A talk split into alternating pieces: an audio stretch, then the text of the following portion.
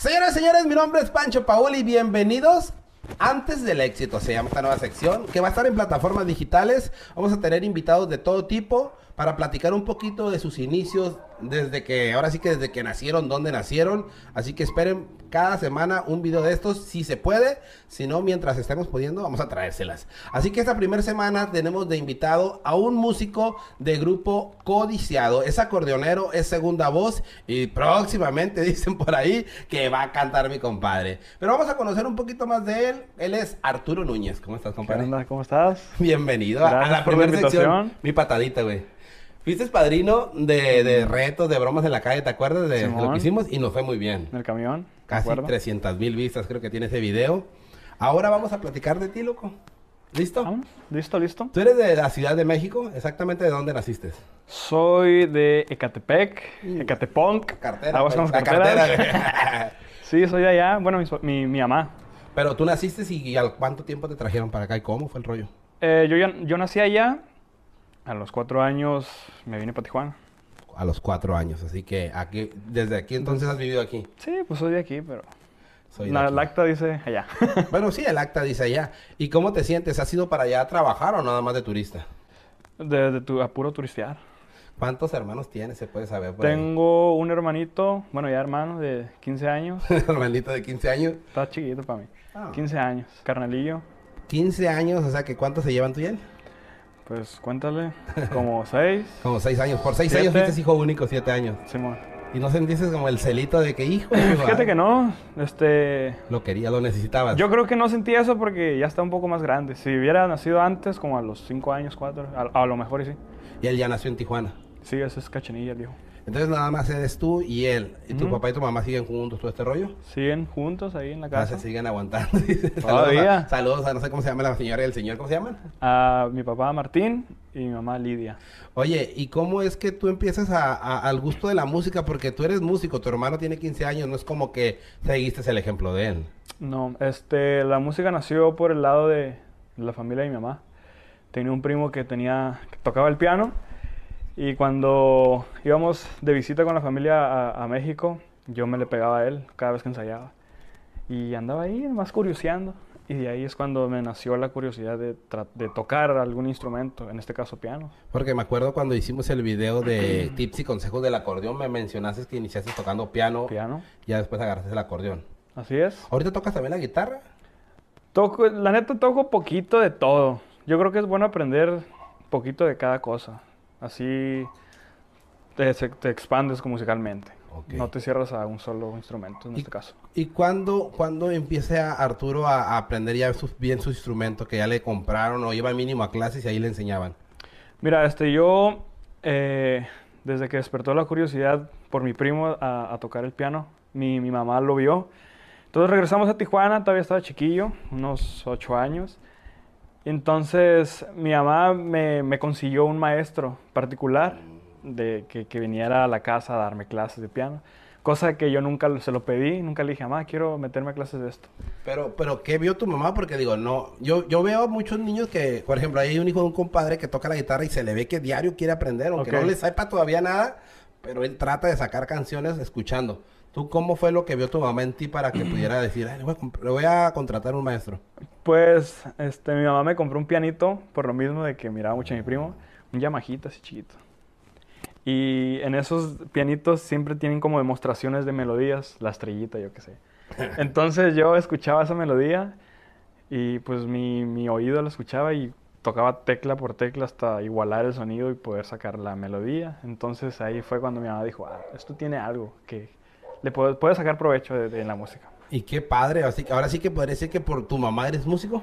Sí, gracias a ella. Porque, porque eso está padre porque mucha gente, muchos papás, ay, ya cállate, ya no hagas esto. Hay un vato que me sigue en, Insta- en Instagram y siempre me dice, es que a mí no me dejan hacer ruido en mi casa. No ensayar. Chale, se, se siente gacho, pero papás, pónganle atención a sus hijos porque hay papás que se dedican a algo y quieren que su hijo sea eso. Exacto. Entonces yo creo que si te gusta algo, lo vas a ir demostrando de chiquito. Exacto, este mi papá quería que fuera me fuera futbolista, porque él siempre le apasionó el fútbol. Como te digo, la- la- el rollo de la música vino por parte de la familia de mi mamá. Entonces él quería que fuera músico o, o, no piloto ya hablando de algo más profesional. Pero pues le fallé y salí músico. Pero, me imagino que te sientes orgulloso, ¿no? De lo que has logrado. Sí, obviamente, y, y siempre me apoyaron. En cualquier momento, en cualquier circunstancia, estuvieron ahí. ¿Y cuándo, cuándo empieza a Arturo ya a componer o música o hacer algo que digas, esta ya, yo ya sabía, ya empecé a aprender por el maestro, este maestro te enseñó lo necesario para qué, para tocar algo, una canción o para sacar cualquier canción ya? Eh, con el maestro estuve dos años en clases, este, él iba a la casa, como te digo, entonces él me enseñó desde, desde cero, desde teoría, este, acordes, cómo se hace este acorde, este, círculos, un, chingo que, que, la música se, se, ocupa, ¿no? Son las bases. Entonces, llegó el momento donde mi mamá se empezó a desesperar porque no, no tocaba ninguna canción. Y es que el típico de que, a ver, échate tal. todavía no. Entonces ya iba para el año y, a ver, hijo, pues toca algo. Pues es que todavía no, no, no, no sé nada. Y es porque mi maestro me enseñaba puras digitación y todo ese rollo. Y sí se desesperaron en ese punto. Digitación es como para hacerte ágil en los dedos y para... Simón, es para que tus deditos se desentuman y puedas tener la, agilidad para tocar el instrumento. Y, y, después de eso, después de ese maestro, dos años, empezaste ya después del año, porque dijiste duraste dos años, después del año que todavía no sabías ni una canción, ¿cuánto tardó para llegar a la primera canción o algo así? Que tu mamá dijera, ya valió la pena la inversión. Yo creo que, que al, como al año y medio, más o menos al año y medio. ¿Qué, sacaste de ahí, güey? Saqué, yo soy muy fan de Michael Jackson. Mm. Entonces yo le llevaba a, mi maestro la, la, canción, oiga, ¿me puede enseñar esto? Y ya él me, me, escribía, no, pues están estos tonos y hace estas, estos, estos círculos y este rollo. Y ya fue cuando mi mamá empezó a ver que ya empezaba a, a tocar, ¿no?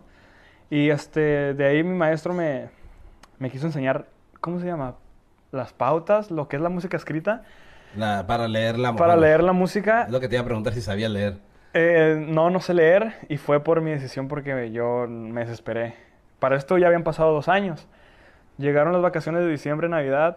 Este, mi maestro se fue de vacaciones a Sinaloa, yo me fui también a México. Regresando ya enero, febrero. Hey, ¿qué onda? Este, ¿Van a seguir las clases? No, pues que sí, dijo mi maestro. Lo que sigue es leer música. Pero ya depende de su hijo. Hay muchos músicos que no les gusta ese rollo y por lo mismo no me gusta forzarlos a algo que no quieren. Yo creo que son contados los músicos de estas generaciones que te sepan leer música. Sí, entonces yo no me fui por ese lado.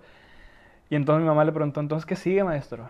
No, pues usted encamínelo, encamínelo, abra, abra puertas, toque puertas para ver si puede meterse en este grupito o en pero ahora sí que para tocar en un grupo es más como orquestas y como, bueno, algún grupo musical también como de cumbias que suenan mucho teclado. Porque ahí todavía no tocas el acordeón, ¿verdad? No, hay puro piano.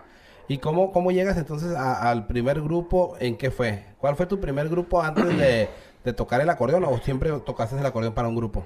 No, este, tuve... Entré en la iglesia como pianista. Entré en la iglesia ahí cerca de mi casa. Donde sí me aceptaron. Donde sí me aceptaron. Y era el único, el, el, pianista más, más chiquito, porque los, los demás guitarristas... ¿Qué edad tenías, güey? Unos 15, más o menos, 15 años. Entonces empecé ahí en la iglesia a cantar alabanzas, a servir, a cantar... ¿Cuánto duraste ahí en la iglesia? Como un año y medio. ¿Era católica la iglesia o qué era? Sí, era católica. ¿En las bodas no te pedían la novia? Nunca toqué en bodas. ¿Nunca tocaste la novia? no, nunca toqué la novia, nunca me tocó. El de la novia, la novia. bueno, la canción de, los matrimonios. Después de ahí, este... Empecé a conocer grupos versátiles. Siempre todo el rollo me conectaron mis papás. Siempre se, se, se dieron la tarea de, de buscar dónde podía encajar para, para ir como una escalerita, pues, pues estoy aquí, tengo que instrumento, ¿dónde lo puedo meter? ¿Qué, Exacto. ¿qué, qué, grupos tocan con instrumento de piano? Ajá, entonces eran, pues, versátiles, puras cumbias, chilanguitas. Y luego era de allá, hijo, pi, pi, pi, De ahí lo besaba machín, mis jefes. Entonces... ¿Sí llegas a tocar en varios grupos, aunque sea una vez o dos? Toqué en versátiles como en tres. El, el último fue el que evolucionó al norteño. Pero para eso ya había pasado dos versátiles, igual tocando a piano, puras cumbias para fiestas. ¿Todo eso fue en Tijuana? Sí, ya todo eso fue en Tijuana. Para fiestas, entonces estuve en dos, dos versátiles. ¿Y del versátil cómo llegas? Porque también que escuché que tocaste en un grupo de rock o qué fue. No, nunca toqué rock. ¿Qué fue el, el grupo que tocaste antes de Codiciado también, que fue otro género? Pues era versátil. De ahí, de ese grupo se llama... De hecho, todavía tocan. Se llama Grupo Pri- Privilegiado.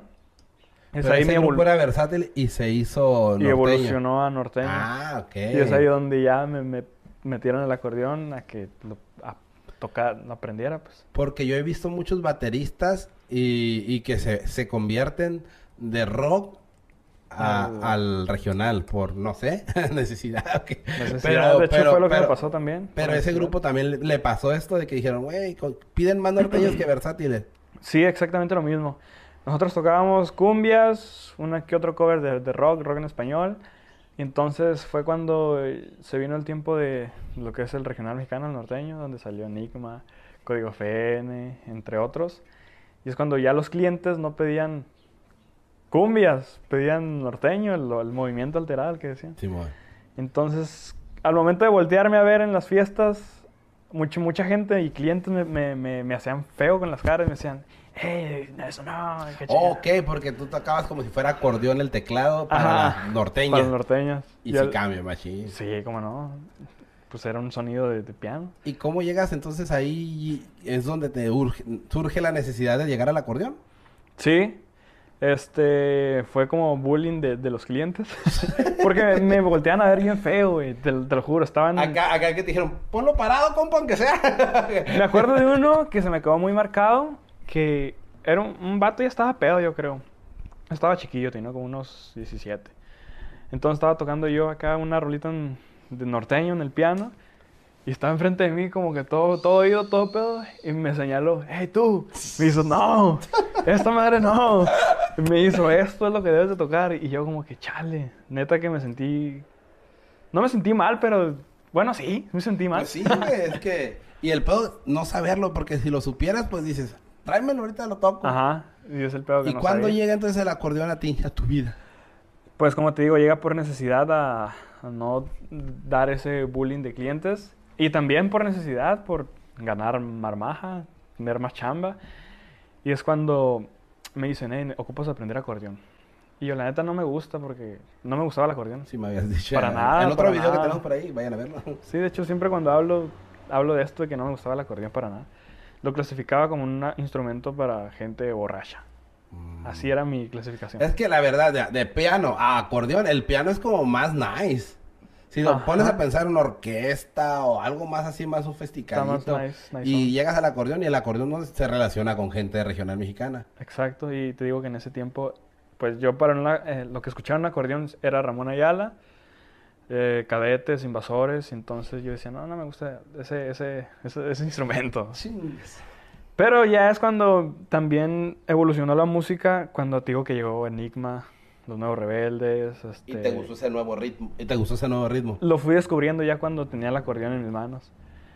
Entonces, pues de ahí surgió el gusto de pues, apasionar por ese acordeón. Y con grupo privilegiado, ¿llegas también por tus papás o ya no?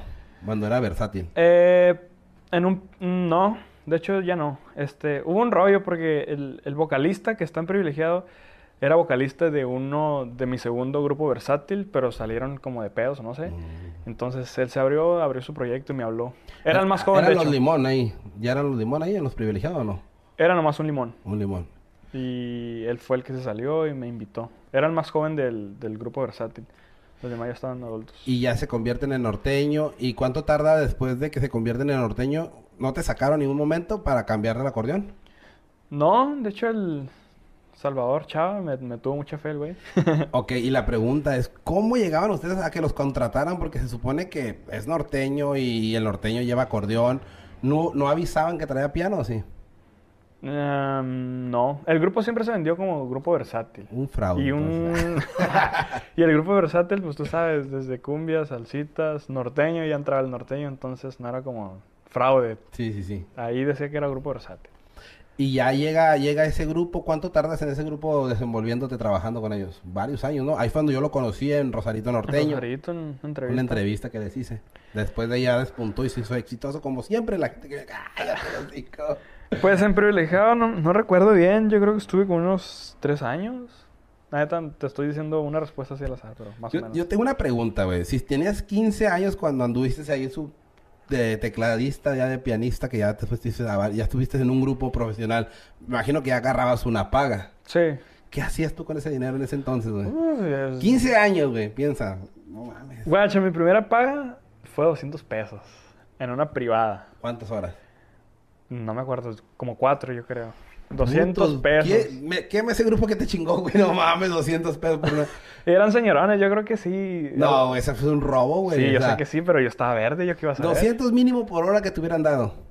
Exacto. Exacto. Pero tampoco el, ese, el primer grupo no tenía tanta chamba. Estuve ocho meses con ese grupo y de esos ocho meses nomás trabajamos dos veces y de esas dos veces no me pagaron una vez. que Para que 200. tuvieran un hijo, un hijo, un niño de 15 años que eh, esperando ir a hablar con ellos, yo creo que no, no era tan chido el proyecto. No, pero pues ahí estaba. Pero fueron las experiencias que te van dejando y vas aprendiendo. Y cuando ya entraste al otro grupo, ¿sí pagaban más y ya era como más parejo? ¿O también porque te veo el morro te daban miedo? ¿Tú qué piensas? Pues mira, yo creo que los caimanes siempre va a haber. Saludos a... Entonces, este, pues obviamente sí ganaba más y teníamos más chambita. Entonces, sí me iba mejor. Hablando un poquito de esas caimanadas antes de pasar al siguiente tema. En la musicada se habla mucho de los caimanes para la gente que no sepa. es de a una persona, un manager o uno del mismo grupo que cobra más o cuál es lo más, lo más clásico que pasa como un caimán que hace. Eh, mira, Lo más así que son digas, varias esto cosas. A ver, Es- una, una Gana más porque a lo mejor él tiene su... Es el que mueve el sonido, cobra por la gota, a lo Pero mejor eso cobra es por como que sonido. es, mm, está Es bien, ¿no? legal, Esto ajá. es su- su- yo le invirtió en el sonido, que gane lo del Que sonido. gane un poquito más. Ajá, pero hay veces que, que sí se pasan como que, ¿sabes qué? Vamos de promoción. O sabes que no pagaron estas horas. Entonces son cosillas así. Pero por lo mismo te digo, yo estaba verde, pues era fácil de caimanear. Después de grupo privilegiado, ¿qué pasa con tu carrera? Después de, de privilegiado, pues se llega esta oportunidad de, de formar parte del grupo codiciado. Dentro ya de, de privilegiado, ya no estabas con ellos cuando te hablan de aquí. Me tocó como cuando andas con una morrita y luego te, te llama la atención otra y andas como que con ella y con la otra. Entonces, ¿Anduviste un tiempo con, anduviste un tiempo con, la- con los dos? sí, este, pero no lo hice por mal pedo. Pero Lo hice, fue como una estrategia, porque no me podía salir de lleno de, de, de, de este caso privilegiado para meterme con codiciado porque no tenía nada seguro, no tenía chamba segura. Yo ya ganaba, ah, yo creo cada fin de semana mis dos mil pesitos seguros que ocupaba para, para, la, para la escuela, ya para qué edad tenías ahí cuando te saliste. Ya estaba más grande, ya tenía 18. 18 por ahí. O sea que se puede decir que tú siempre has vivido de la música, güey, desde que a tus trabajos. Sí, ¿Has tenido algún otro trabajo? no, nunca. Es que, ves, imagino que debe ser algo chingón, güey. Que hoy que vives de esto y que te dediques a esto, decir, yo, yo, toda mi vida he sido He músico. sido músico. Y hay mucha es. gente que yo he escuchado que, no- la- que aunque se anda en los mariscos, como sea, pero toda la vida se ha dedicado a la música. Exacto. Y, entonces ya estás con los dos, ¿en qué momento te obligan o tú decides, sí, sí conviene acá? Pues llegó un momento donde me tuve que decidir para no jugar este juego de para allá y para acá. Antes de que me descubra. Bueno, Antes de que me ¿sí supo- descubriera. ¿Ellos supieron? La verdad. ¿Quién se enteró primero de los dos, güey? ¿Quién fue el que me estás poniendo el cuerno? Pues guacha, yo cuando me, me invitaron al proyecto de Codiciado, de hecho a mí fue el primerito que me invitaron al proyecto desde cero. Fue de los músicos. de los músicos. Fue Eric el que, el que me invitó desde cero. Y la primera vez yo le dije que no. Le dije, no, sabes que yo estoy con estos mens y pues aquí estoy bien, aquí gano bien. La neta no me gustaría empezar desde cero porque no sé a qué me arriesgo. Y pues el vato hizo su rollo, empezó, em- le dio ya después el nombre. Porque cuando me invitó no me dio el nombre. Después hizo el nombre y empezaron a sobresalir. Y dije, ching, la cagué. ¿Cuánto pasó, güey? O sea, ¿cuánto pasó de eso? Pasó poquito tiempo, yo creo que unos ocho meses, cuatro, no sé. La neta de los tiempos estoy bien perdido. Es que, por ejemplo, si tienes tres años con un grupo y el otro grupo llega en cuatro meses y, y, y empieza a sobresalir y te invitaron, hasta vergüenza te va a regresar ahí como que, "Eh, güey, Siempre sí, ah. No, pues sí, güey. ¿quién anduvo con ellos de acordeón? ¿Se sabe? Hubo dos antes de, de mí, En cuatro meses. en cuatro meses. Anduvo uno que se llama Giovanni Castro, que está en Grupo Gafes, creo, y Junior Ayón, que ahorita no sé en qué grupo esté, pero Simón. Y entonces tú le dices, no, pasan cuatro meses, empiezas a sobresalir, acá todavía sigues trabajando. Seguía trabajando. O sea, cuando estuviste con los dos, o antes de que tú le dijeras que no, anduviste con los dos. Me perdí en Pues mira, yo, yo andaba con codiciado ya en puros ensayos, porque jamás chambeé con codiciado. Pero eso fue antes de decirle mejor no, o, o le dijiste primero no y luego le dijiste sí y anduviste con los dos.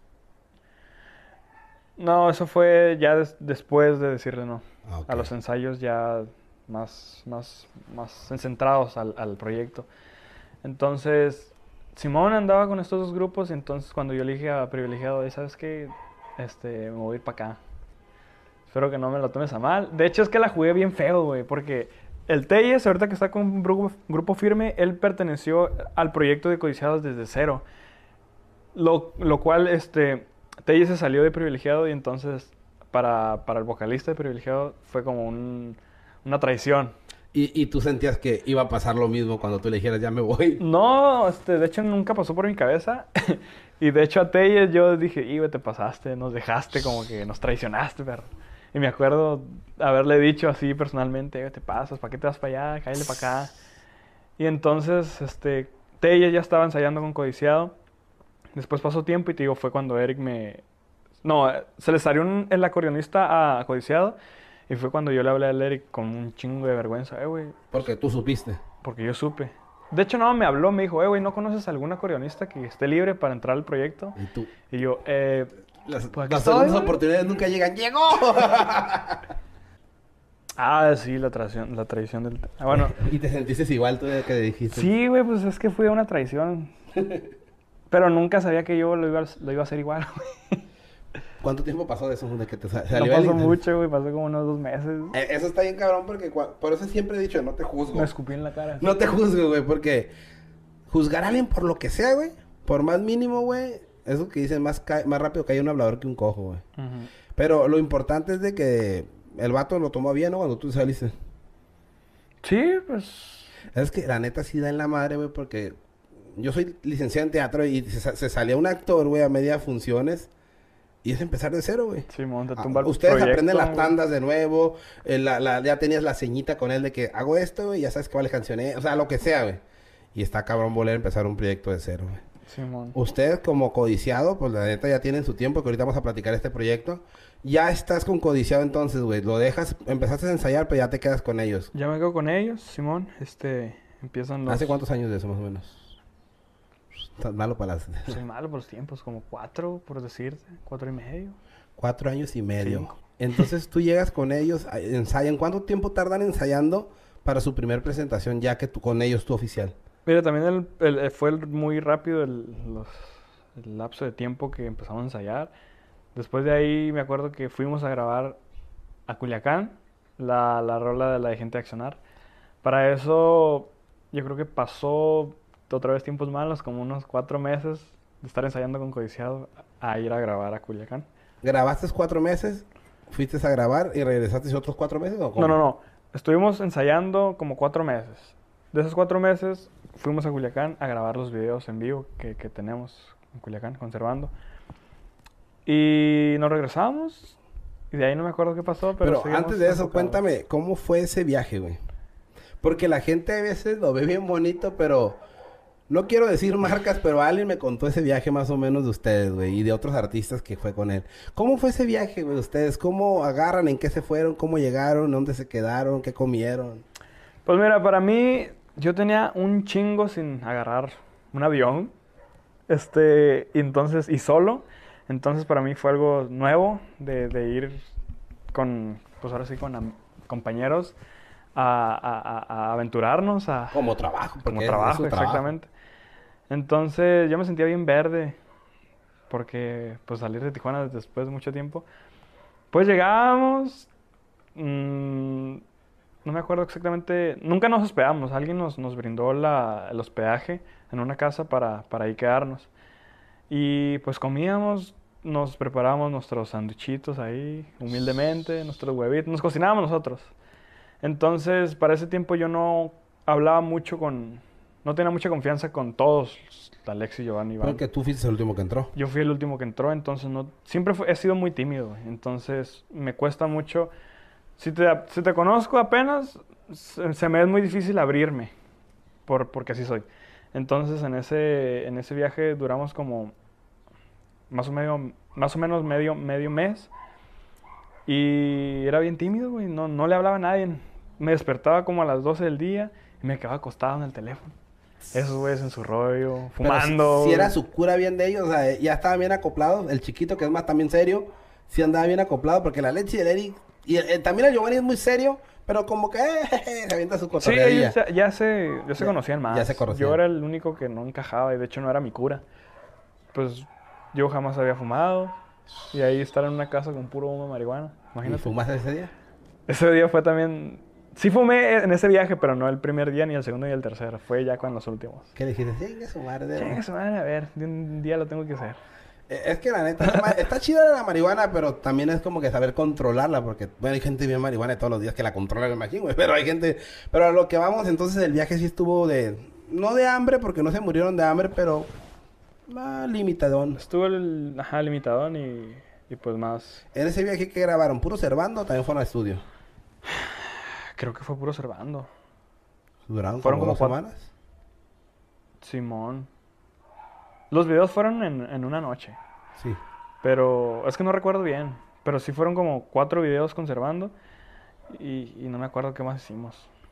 Y ya acaba ese viaje, graban, a los cuantos días de que grabaron se regresaron. Grabaron primero porque dijiste que duran como dos, tres semanas. Llegan y no grabaron. ¿Como que ensayaron o qué hicieron exactamente? ¿No te acuerdas? Ensayamos y después grabamos. Y acabando de grabar se regresan. Exacto. Y ya regresando, ¿cuánto pasó para que gente de Accionar se subiera y pegara? ¿Cuál fue la primera que subieron? ¿Te acuerdas? Porque siempre sube por tiempo, no sube las Sí, cuatro sí, juntas. sí, no, no. ¿Cu- ¿Cuál de las cuatro fue la que subió primero? ¿No te acuerdas? ¿Y cuáles grabaron? ¿Sí te acuerdas? ¿Era Sí, el, sí el me Cholo. ¿Cuál? No, el- No, no, no. Gente de Accionar. Gente de Accionar, gustos exigentes. El gordo, no. El Junior. El Junior. Ya, no me acuerdo. Falta otra. Creo que es la que canta la Alexis, no más. ¿Cuál es la que canta la Ah, Alexis? creo que sí. Creo que hay una que canta la Alexis. El piloto, creo. Creo que es el piloto. Ah, el piloto, Simón. El piloto. Esas cuatro las graban allá. Ok. Regresan. ¿Cuál se sube primero? ¿Te acuerdas? No. ¿Segundo tampoco?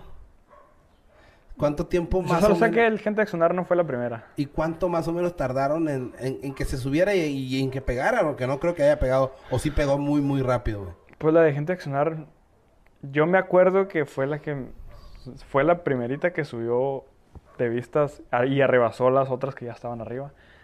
El millón, entonces, ah, qué chingón. Dos millones. ¿Que era su primer millón, se podría decir, del grupo? Sí. Creo que sí. Anteriormente ya había ido codiciado conservando, pero sin mí, pues. Por eso no habían pegado. Ajá. Por eso lo traje como padrino otra vez, porque la primera vez que no te invité tuvimos muchas vistas. ¿sí? Pero entonces, ya de ahí para adelante empezó a buscarlos más la gente. Simón, pues la rola conectó mucho con la raza.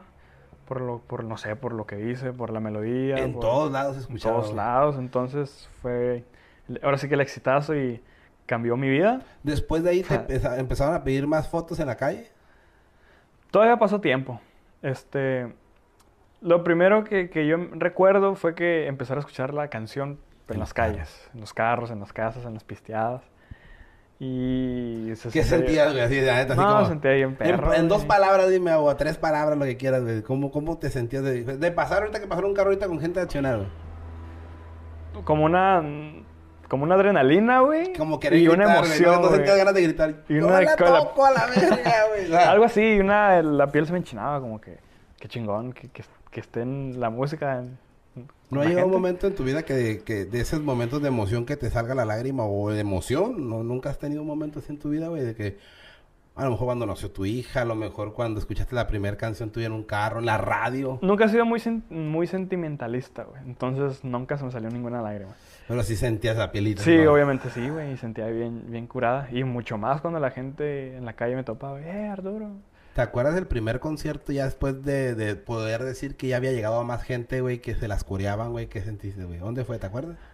Ese primer Ah. concierto después de ya del, del éxito en las redes sociales y en la calle, que te presentaste en un concierto y la gente ya gritaba, sáquele. Pues mira, en Tijuana tocamos en como tres locaciones. No sé si todavía estén. Pero una que me, me gustó mucho fue en- por zona Río en Hidalgo. Había uno que se llama Hidalgo. Hidalgo. Estaba es también el el, estaba también el, el, el- Peoples, Sí, también ya el. Karma. ¿Y cuál más? Y ya les empezaban a corear. Sí, güey, iba un chingo de raza, güey. A correa, a correa. a corear la, la, la canción. Y es donde también uno se siente como... "Fa, Sí, güey. la estamos Llenamos, o sea, ya llenando, güey. Y, y obviamente si llenas un lugar tú, como grupo, es porque van a verte. Y aparte, pues, que te coreen, güey. Yo imagino que la parte, una de las partes más chingonas es que te reconozcan en la calle como músico y que te coreen una canción hacia todo pulmón en un concierto. Yo creo que esa parte no creo que tenga otra más chingona en la vida, güey. Exacto, entonces sí, güey. Llegó ese momento donde nos subimos al escenario y vemos repleto lugar. Bueno, no, no es que están tan grandes los lugares, pero Pero y su De carrera iba iniciando, güey. Su carrera iba en, un, en creciente. Eh, Ajá, entonces sí, güey, se sentía bien, bien, bien curada ver lugar lleno y coreando las canciones. Con las cámaras es lo mucho que, que pasa en los, en los shows, que te empiezan a grabar o que te dan el teléfono para que tú grabes y le mandes salud, yo qué sé. Y todo eso es parte de, del- de lo que fue el, el éxito, la evolución de, co- de Codiciado. Te voy a hacer una pregunta si quieres contestarme un más o menos, porque a veces a la gente no le gusta hablar de dinero, güey. Pero. ¿te acuerdas de tus primeros 200 pesos que me acuerdo que me contaste que ganaste, güey? Imagino que después ganabas 2000 por fin de semana, güey. ¿Cuál fue ese pago, güey? A lo mejor no en esos antros, a lo mejor ya después de esos antros que llegaron unos más grandes, pero que tú dijiste, güey, estoy ganando lo que ganaba en un fin de semana, lo estoy ganando en una noche. ¿Cuándo? ¿Te acuerdas ese primer pago que tú dijiste, no mames, a la verga, ¿se puede ganar eso de músico? Y que a lo mejor era el principio de mucho dinero más que pudiste haber ganado.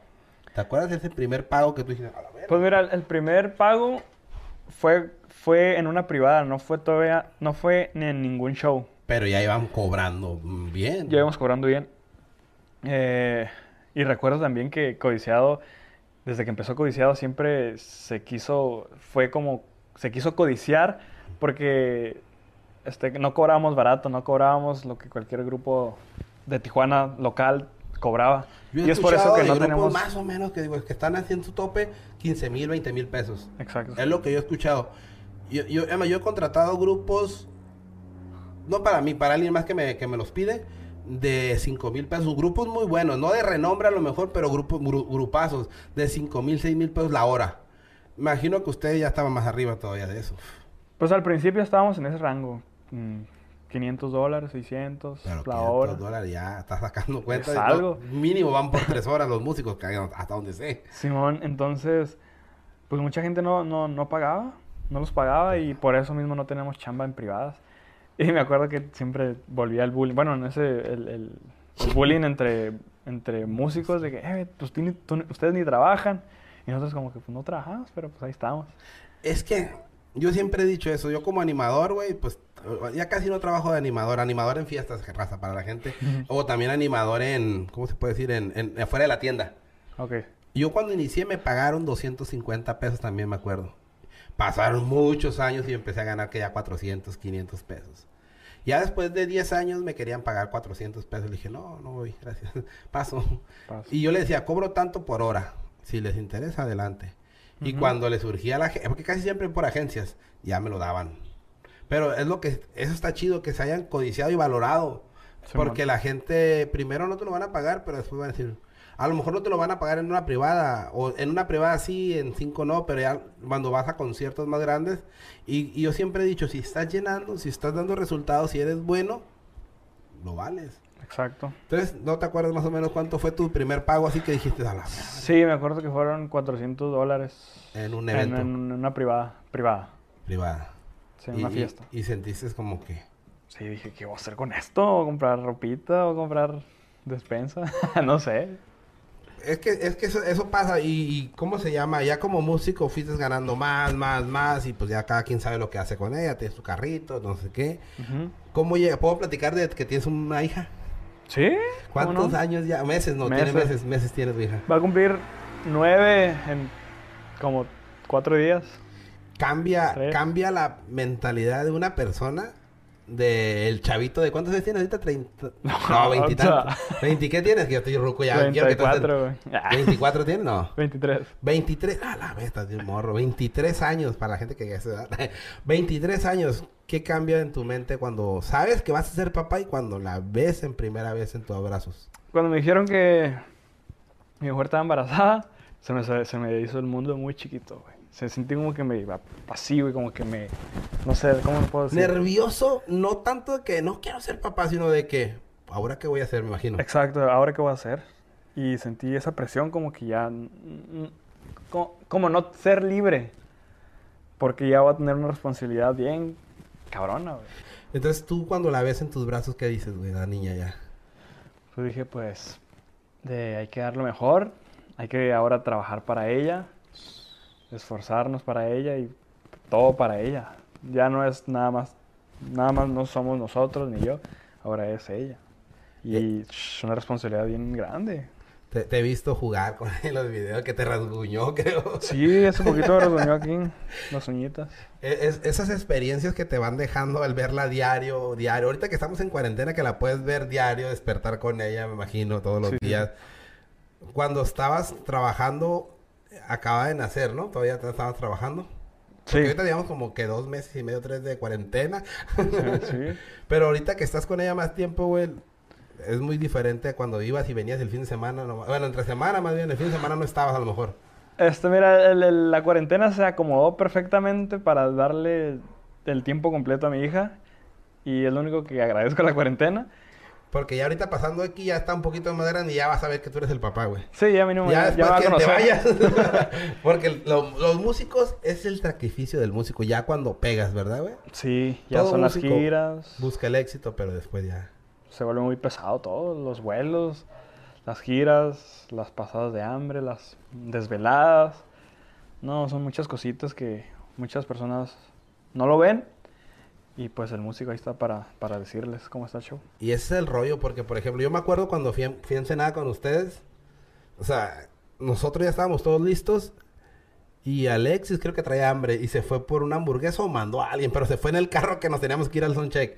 Ah, ok. Y me acuerdo que ya llegaron y el Eric, eh, bro, ¿por qué te vas en el carro? Te hubieras esperado. Güey, tengo un chingo de hambre. O sea, si no hubiera comido, a lo mejor hubiera llegado de malas allá. Ajá. Y creo que ni comió hasta después del soundcheck, creo, güey. No sé si la comió en el camino. A lo que voy es eso, que a veces la gente te ve, güey.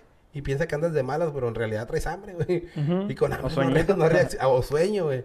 O cuando se los topan en el aeropuerto, por ejemplo, ca- hay gente que trae sus camiones o transportarse de, la- de ciudad a ciudad.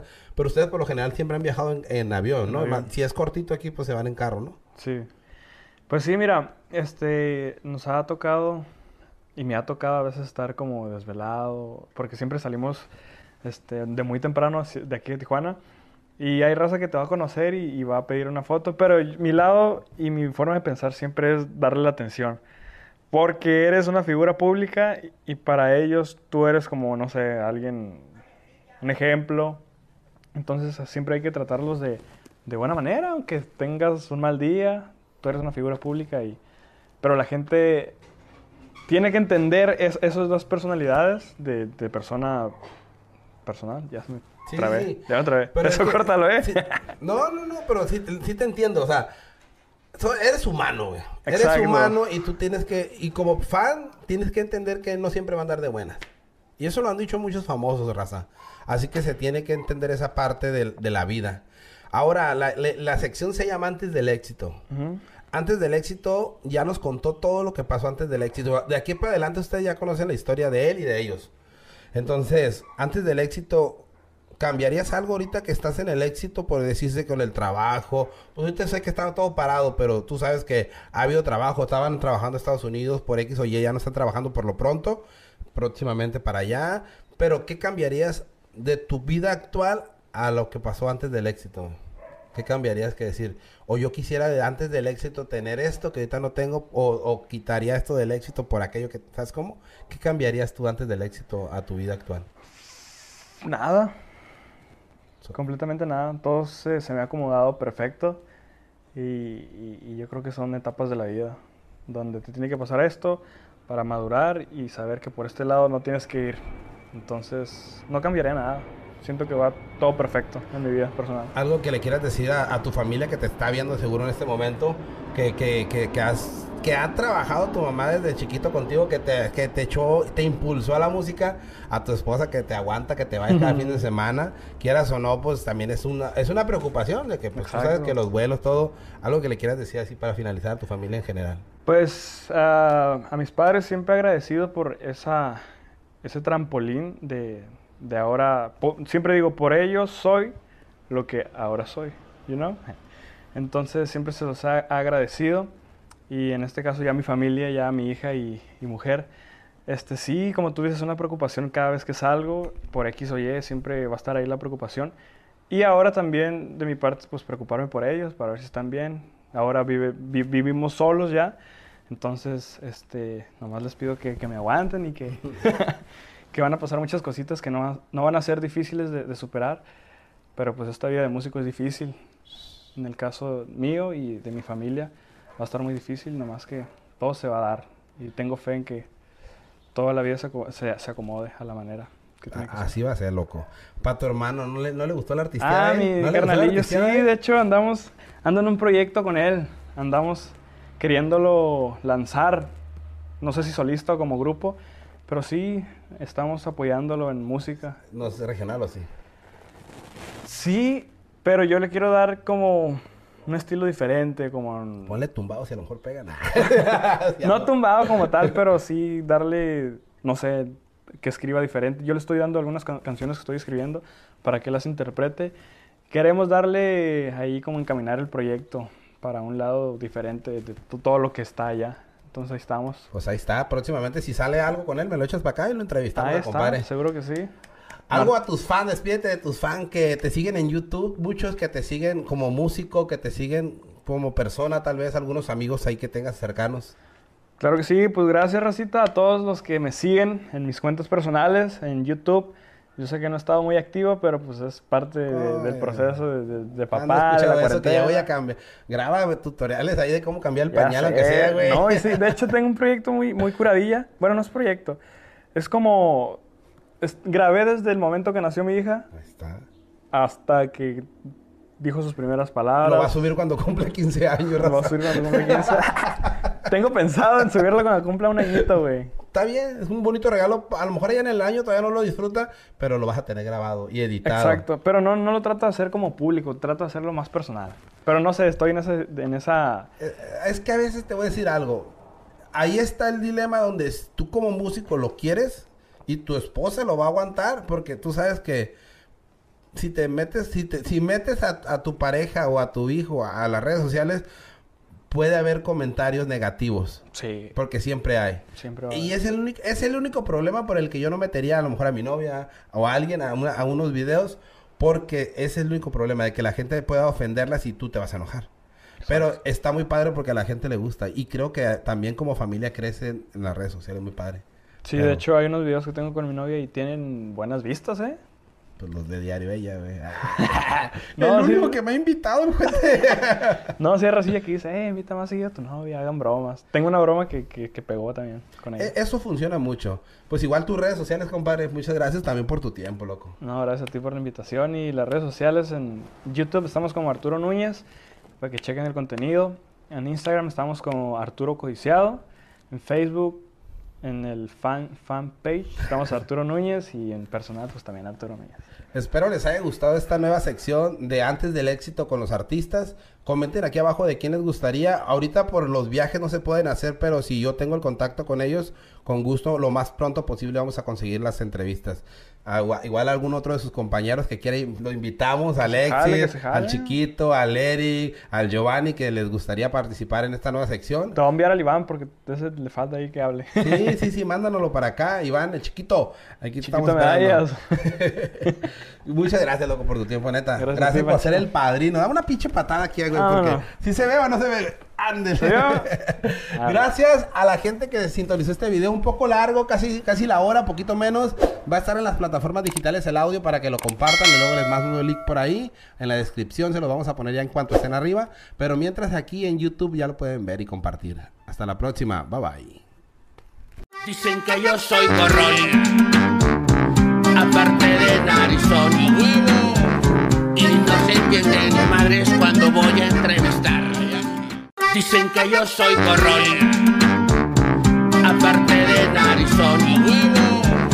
Y no se madres cuando voy a entrevistar.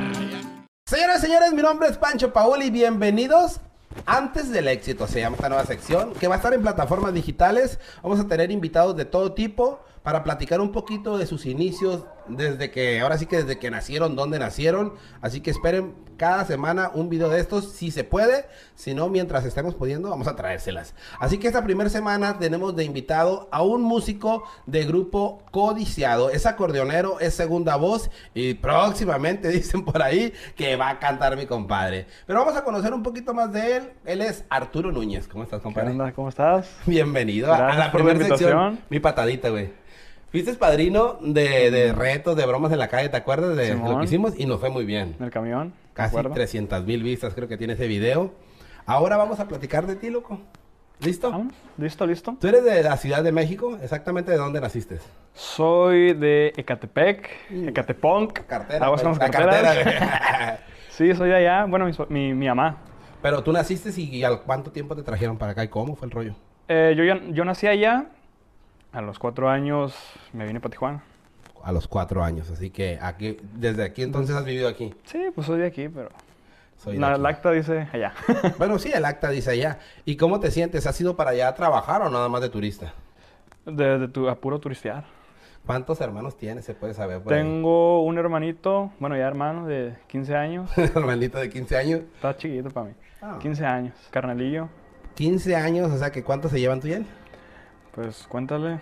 Como 6. Como 6 años. Por 6 Siete. años fuiste hijo único, 7 años. Simón. Y no sentiste como el celito de que, hijo, Fíjate que no. Este. Lo quería, lo necesitabas. Yo creo que no sentí eso porque ya está un poco más grande. Si hubiera nacido antes, como a los 5 años, 4, a, a lo mejor y sí. Y él ya nació en Tijuana. Sí, ese es cachanilla, el viejo. Entonces nada más eres tú y él. ¿Y tu papá y tu mamá siguen juntos todo este rollo? Siguen juntos ahí en la Ah, casa. se siguen aguantando. Todavía. Saludos a, saludos a no sé cómo se llama la señora y el señor. ¿Cómo se llaman? A mi papá Martín y mi mamá Lidia. Oye, ¿y cómo es que tú empiezas a- a- al gusto de la música? Porque tú eres músico, tu hermano tiene 15 años, no es como que seguiste el ejemplo de él. No, este, la música nació por el lado de la familia de mi mamá. Tenía un primo que tenía, que tocaba el piano y cuando íbamos de visita con la familia a, a México, yo me le pegaba a él cada vez que ensayaba. Y andaba ahí más curioseando. Y de ahí es cuando me nació la curiosidad de, de tocar algún instrumento, en este caso piano. Porque me acuerdo cuando hicimos el video de tips y consejos del acordeón, me mencionaste que iniciaste tocando piano, Piano, ya después agarraste el acordeón. así es. ¿Ahorita tocas también la guitarra? Toco, la neta toco poquito de todo. Yo creo que es bueno aprender poquito de cada cosa. Así te, te expandes musicalmente. Ok. No te cierras a un solo instrumento en este caso. ¿Y cuándo, cuándo empieza Arturo a, a aprender ya bien su instrumento que ya le compraron o iba mínimo a clases y ahí le enseñaban? Mira, este, yo eh, desde que despertó la curiosidad por mi primo a, a tocar el piano, mi, mi mamá lo vio. Entonces regresamos a Tijuana, todavía estaba chiquillo, unos ocho años.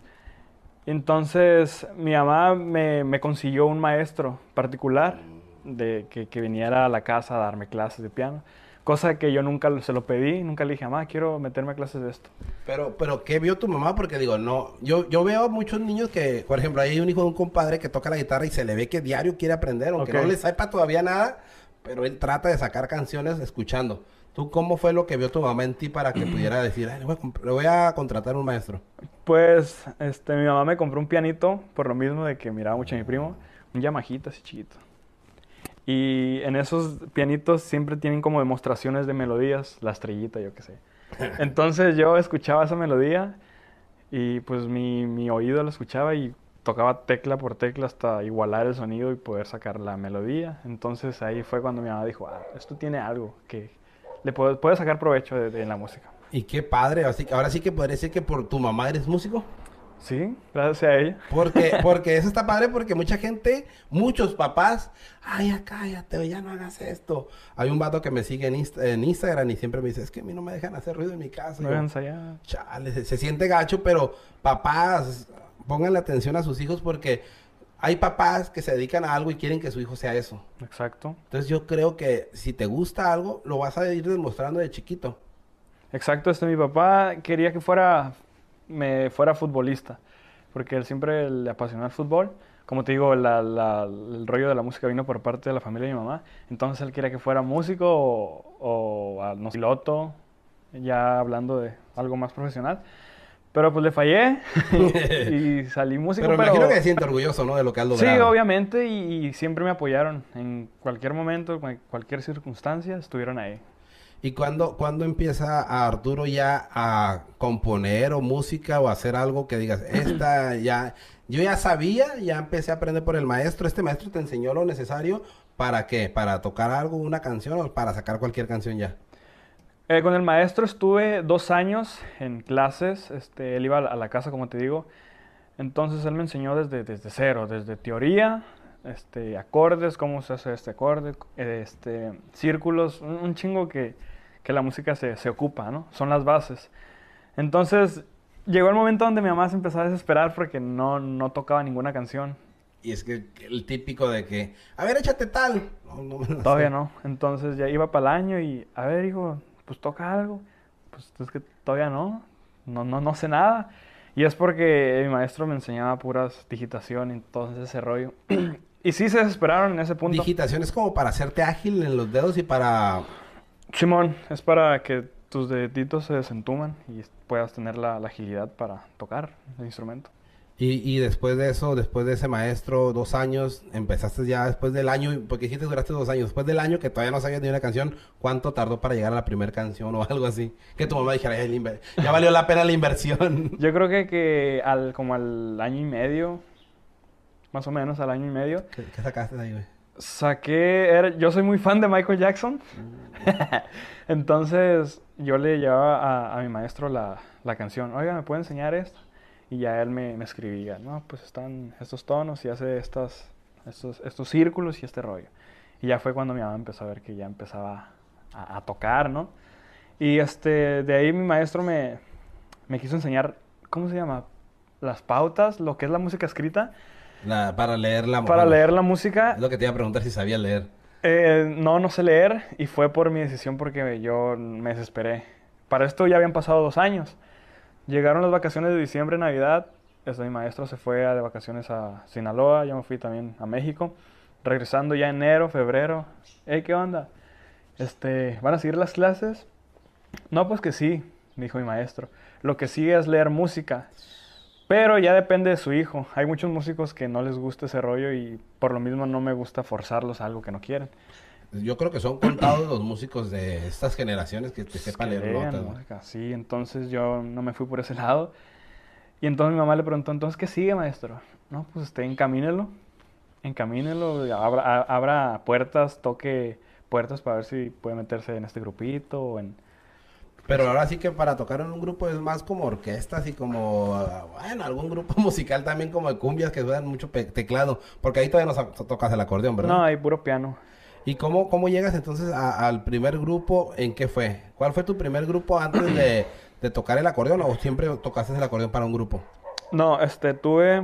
Entré en la iglesia. Como pianista, entré en la iglesia ahí cerca de mi casa. Donde sí me aceptaron. donde sí me aceptaron. Y era el único, el, el- el pianista más, más chiquito, porque los, los demás guitarristas, ¿Qué edad eh, tenías, güey? unos 15, más o menos, 15 años. Entonces empecé ahí en la iglesia a cantar alabanzas, a servir, a cantar. ¿Cuánto duraste ahí en la iglesia? Como un año y medio.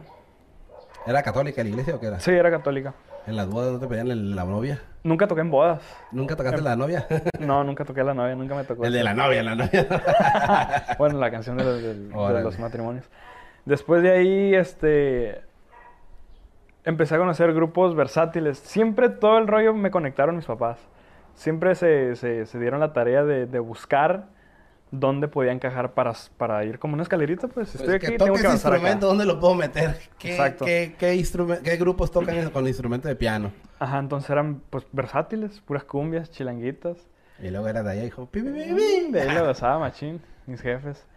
Entonces... Si llegas a tocar en varios grupos, aunque sea una vez o dos, ¿sí? S- Toqué en versátiles como en tres. El, el último fue el que evolucionó el- al norteño. Pero para eso ya había pasado dos versátiles, igual tocando a piano, puras cumbias para fiestas. ¿Todo eso fue en Tijuana? Sí, ya todo eso fue en Tijuana. Para fiestas, entonces estuve en dos, dos versátiles. Y del versátil, ¿cómo llegas? Porque también que escuché que tocaste en un grupo de rock, ¿o qué fue? No, nunca toqué rock. ¿Qué fue? El, el grupo que tocaste antes de Codiciado también, que fue otro género. Pues era versátil. De ahí, de ese grupo se llama, se- de hecho todavía tocan, se llama Grupo Pri- Privilegiado. Es ahí ese mi grupo era versátil y se hizo y norteño. evolucionó a norteño. Ah, ok. Y es ahí donde ya me, me metieron el acordeón a que lo, a tocar, lo aprendiera, pues. Porque yo he visto muchos bateristas y, y que se, se convierten de rock a- Al- al regional por, no sé, necesidad. ok. Necesidad, de hecho, fue lo que me pasó también. Pero ese necesidad. grupo también le, le pasó esto de que dijeron, güey, piden más norteños que versátiles. Sí, exactamente lo mismo. Nosotros tocábamos cumbias, una que otro cover de, de rock, rock en español. Y entonces fue cuando eh, se vino el tiempo de lo que es el regional mexicano, el norteño, donde salió Enigma, Código FN, entre otros. Y es cuando ya los clientes no pedían cumbias, pedían norteño, el, el movimiento alterado que decían. Simón. Entonces, al momento de voltearme a ver en las fiestas, mucha, mucha gente y clientes me, me, me, me hacían feo con las caras, me decían, hey, eso no, qué chido". Ok, porque tú tocabas como si fuera acordeón el teclado para Ajá, la norteña. Para los norteños. Y si al- cambia, machín. Sí, cómo no. Pues era un sonido de, de piano. ¿Y cómo llegas entonces ahí? ¿Es donde te urge- surge la necesidad de llegar al acordeón? Sí, este fue como bullying de, de los clientes. Porque me voltean a ver bien feo, güey. Te, te lo juro, estaban. Acá, acá que te dijeron, ponlo parado, compa, aunque sea.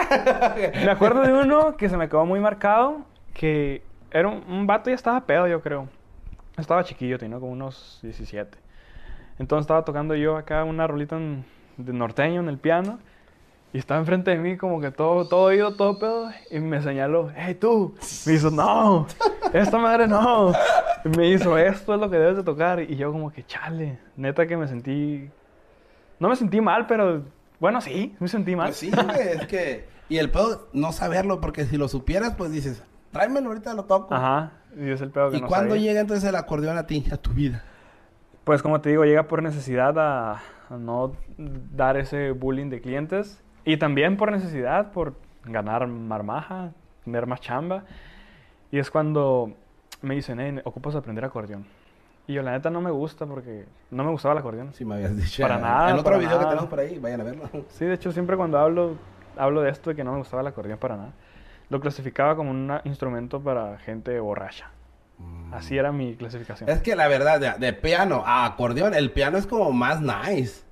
Si lo Ajá. pones a pensar en una orquesta o algo más así, más nice, nice y llegas al acordeón y el acordeón no se relaciona con gente regional mexicana. Exacto, y te digo que en ese tiempo, pues yo para una- eh, lo que escuchaba en acordeón era Ramón Ayala, eh, cadetes, invasores, entonces yo decía, no, no me gusta ese, ese, ese, ese instrumento. Pero ya es cuando también evolucionó la música, cuando te digo que llegó Enigma, Los Nuevos Rebeldes. Y este, te gustó ese nuevo ritmo. Y te gustó ese nuevo ritmo. Lo fui descubriendo ya cuando tenía el acordeón en mis manos. Entonces, pues de ahí surgió el gusto de pues, apasionar por ese acordeón. Y con grupo privilegiado, ¿llegas también por tus papás o ya no? Cuando era versátil. Eh, en un... No, de hecho ya no. Este, hubo un rollo porque el, el vocalista que está en privilegiado era vocalista de uno de mi segundo grupo versátil, pero salieron como de pedos, no sé. Entonces él se abrió, abrió su proyecto y me habló. Era el más joven, Eran los limón ahí. ¿Ya eran los limón ahí los privilegiados o no? Era nomás un limón. Un limón.